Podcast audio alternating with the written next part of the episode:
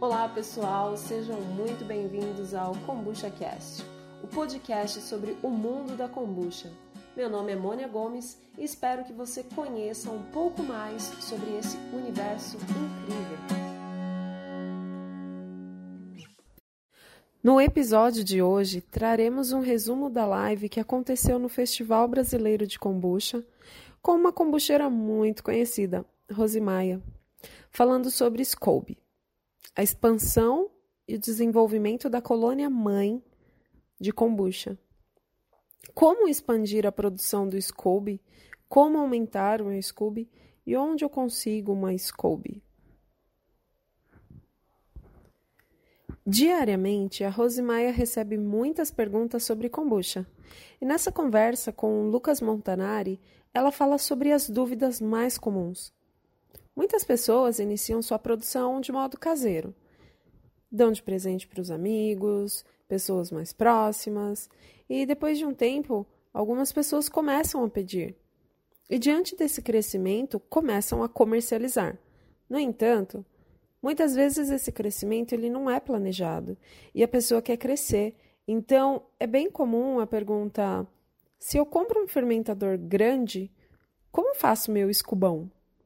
Bem, se eu tenho meu escubinho num fermentador de 3 litros e eu compro um fermentador de 150 litros, como uma pessoa faz o escubão e começa a aumentar sua escala de produção?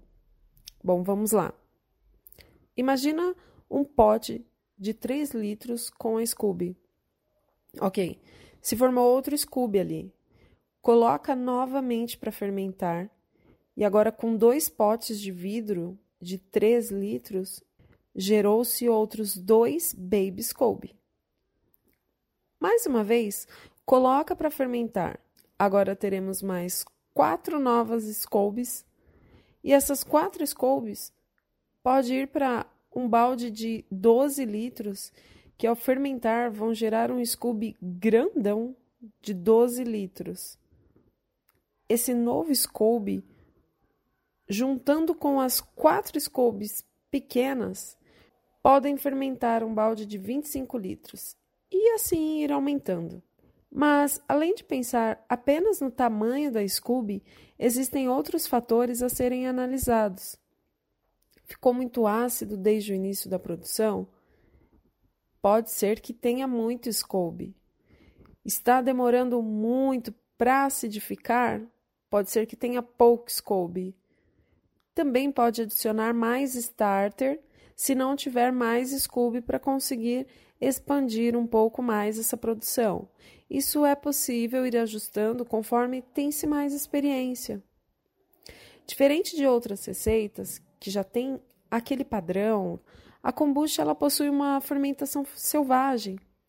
Por mais que usemos a mesma colônia, que façamos a mesma coisa sempre, cada vez tem uma composição que dá uma fermentação diferente. Vários fatores que contribuem para cada fermentação sair de um jeito. É muito importante usarmos os sentidos no momento da produção, mais do que qualquer refratômetro, medidor de pH, densímetro, sacarímetro. É bom educar os sentidos para essa colheita. Fazer kombucha não é uma receita de bolo que tem os ingredientes bem padronizados. Temos uma variedade de tipos de chá, quantidades diferentes para infusionar, o tempo. Temos vários estilos de kombucha, tempo de fermentação, chás diferentes. Vamos pegando a prática com a vivência, com a experiência, analisando os resultados e observando o processo de desenvolvimento da colônia para verificar se formou uma colônia muito fininha, se demorou muito tempo para acidificar, para fermentar. Será que na próxima não seria um pouco mais de colônia? A questão da região onde está sendo fermentada também influencia. Não é fácil dizer um tempo específico para quem está começando, porque temos várias realidades no Brasil alguns com temperatura 5 graus e outras a 45. E a quantidade de micro-organismos presente na Scooby pode variar também. Isso vai depender de quantas vezes esse Scooby foi para o fermentador. Às vezes, o que acabou de se formar está com uma população um pouco menor. A população que está na Scooby de uma pessoa pode ser diferente da Scooby de outra pessoa. Diferenças sutis, mas que existem. Outro motivo por não ser possível definir o tempo de fermentação é que chá fraco ou chá ruim não desenvolve uma boa colônia.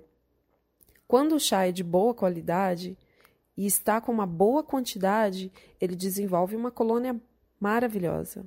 A pessoa que não está tendo sucesso com a sua kombucha precisa observar onde está errando, todos os detalhes, a temperatura, o açúcar, vai trocando até chegar em algo que seja aproveitável. É importante para o kombucheiro estudar chá, porque a kombucha é um chá fermentado e a base da kombucha é o chá.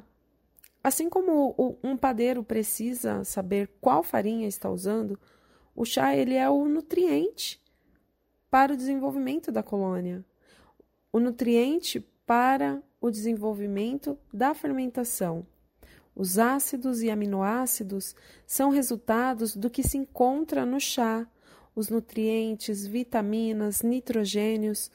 Se o chá é fraco, não é de muita qualidade, não tem muitos taninos. Está muito seco, velho, muito oxidado, muito contato com o ar.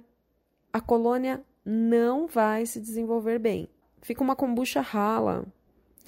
Pensa assim: alguns compram chá por 10 ou 15 reais o quilo, mas precisa usar 20 gramas por litro para ver se vai dar certo. Às vezes você acaba gastando o mesmo em 200 gramas de um chá de qualidade excelente. Se pensar por litro, usando 5 gramas de um chá de qualidade, ou tendo uma diferença mínima mas um resultado muito melhor. Algumas pessoas também perguntam se a fita medidora de pH é segura. Bom, normalmente, quando medimos o pH da kombucha, ela começa com 4,5, 4,2. Do início até o final, fica numa média de 2,7 e 3,7. Digamos que durante o processo seja necessário uma precisão de decimais a fita não vai mostrar.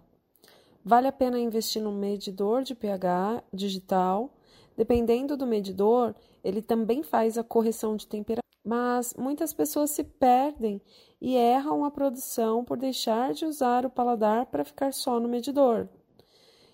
Então, com dois dias de fermentação, fazem a colheita, pois já está com pH que seria adequado, mas ao finalizar o processo, vê que está muito doce. Então, muitas vezes, o medidor estava apenas descalibrado, o que é algo muito comum. Ou se colocou mais starter no início, ou mais scope, isso faz começar com pH mais baixo. Por isso, é importante provar a kombucha, experimentar o sabor em cada uma das etapas. Mesmo quem faz em grande escala tem uma pessoa responsável na linha da frente de produção provando a kombucha, indicando o ponto de colheita. Na Associação Brasileira de Produtores da Kombucha, o Lucas Montanari faz parte da diretoria técnica. Lá eles buscam que a kombucha seja reconhecida e mantenha os parâmetros em defesa da kombucha original para que não se perca com a industrialização. Afinal, a produção de kombucha não é algo tão prático por conta de sua selvageria de produção, por conta principalmente de kombuchas doces e instáveis, muita produção de álcool.